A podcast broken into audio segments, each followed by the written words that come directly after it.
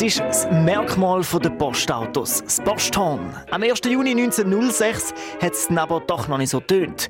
Dort hat sich das allererste Postauto in der Schweiz auf den Weg gemacht. Es ist von Bern über Wolle nach Dettlingen gefahren. Posthorn ist übrigens eine Tonfolge aus der Ouvertüre von der Oper Wilhelm Tell von Gioacchino Rossini.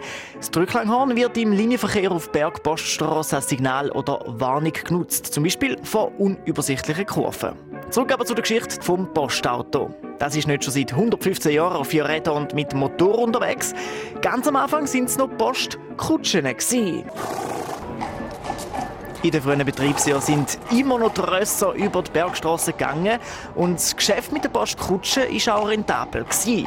Die teure Fahrt über den Gotthard hat zum Beispiel mehrere Monatslöhne vom Kutscher gekostet. 1913 hat es in der Schweiz dann noch über 2000 Kutschen gegeben. Sie haben auf einem Streckennetz auf über 8000 Kilometer pro Jahr rund 10 Millionen Kilometer zurückgelegt. Das Postauto hat die Kutschen dann vor allem nach dem Ersten Weltkrieg abgelöst. Die Schweizerische Post hat dort mal 100 Armeelastwagen gratis übernehmen und umbauen. Und ein paar Jahre später ist es dann losgegangen mit den populären Sonntagsalpenfahrten. Neben der pünktlichen Beförderung der Passagiere ist im 20. Jahrhundert das Postauto auch noch zuständig für die Beförderung von Brief und Paket.